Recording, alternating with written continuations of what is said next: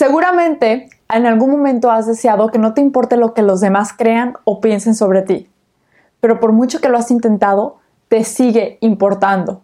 Por mucho que has dicho me es indiferente o ya no me preocupa, lo sigue haciendo. Y esto es porque somos humanos. Pero la cosa curiosa aquí es que esas creencias que las demás personas tienen sobre ti y sobre tus aptitudes tienen un gran poder, tienen un gran impacto en el éxito que logramos y en el éxito que no logramos en la vida. Esto es por el efecto Pigmalión, que es de lo que te voy a hablar en este episodio de podcast.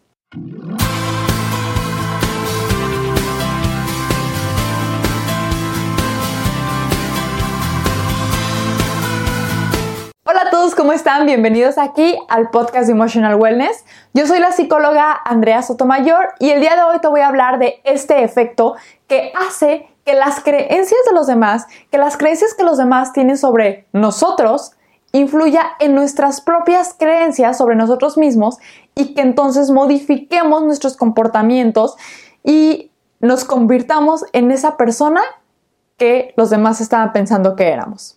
Esto se da por la dependencia que tenemos como seres humanos.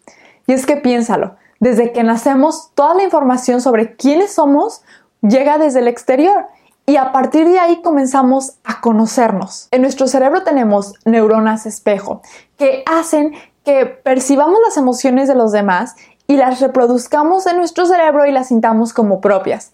Entonces, cuando una persona se siente triste, yo tiendo también a sentirme triste. Pero no es que yo estaba triste desde antes, es que mis neuronas espejo funcionaron, entendieron que la otra persona se estaba sintiendo así y me las hacen sentir como propias. Esto mismo sucede con las creencias. Estas neuronas me hacen entender la creencia que las demás personas tienen, la reproducen como propia, las hacen mías, o sea, hacen que esa creencia se vuelva mía y me comienzo a comportar de esa manera. Es por esto que se dice que las expectativas de un proceso tienden a facilitar el cumplimiento o el entorpecimiento de algún proyecto. Es parte de lo que te decía en el episodio de la manifestación. Si tú crees que va a suceder, entonces comienzas a actuar de esa manera y haces que se logre. Estas son las profecías autocumplidas. La cosa es que hay efecto Pigmalión en positivo y en negativo. O sea, en creencias positivas, como podría ser el hecho de Messi, que le dicen, oye, tú vas a ser el mejor jugador del mundo, y se lo dijeron sus entrenadores, sus familiares, y ahora es el mejor jugador del mundo.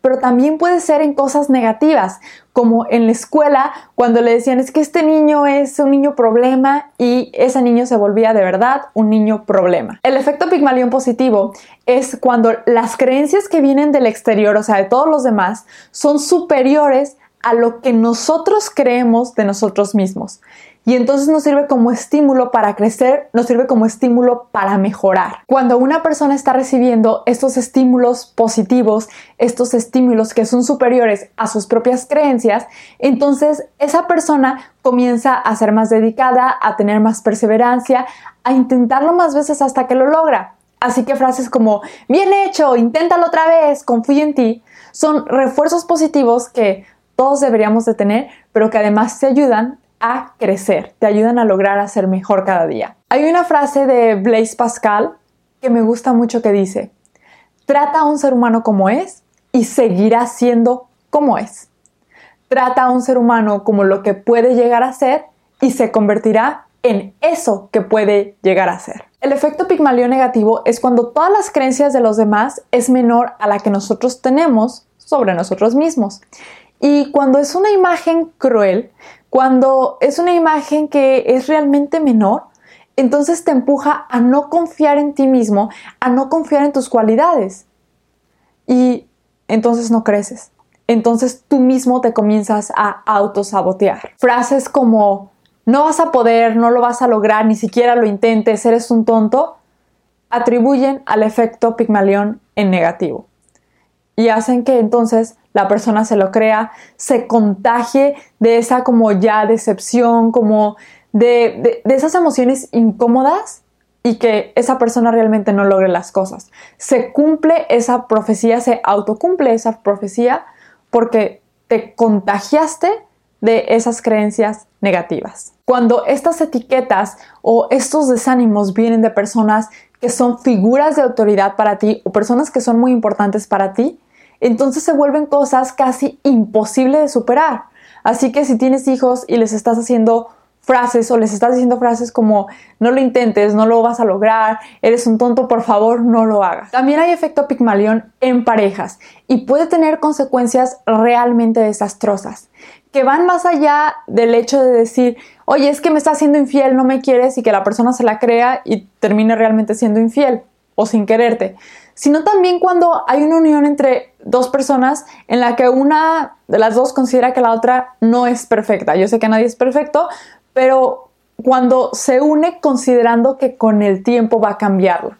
Y entonces la persona que no es perfecta se siente como sometido o sometida a un examen constante y se termina cansando porque está siendo como examinado todo el tiempo, tratando de mejorar, tratando de sobresalir y al principio funciona, pero posteriormente hay un desgaste tremendo en esa relación. Existen tres características que tiene el efecto Pigmalión que debes de poner atención para saber si tú estás ante uno o no. La primera característica es creer firmemente en un hecho.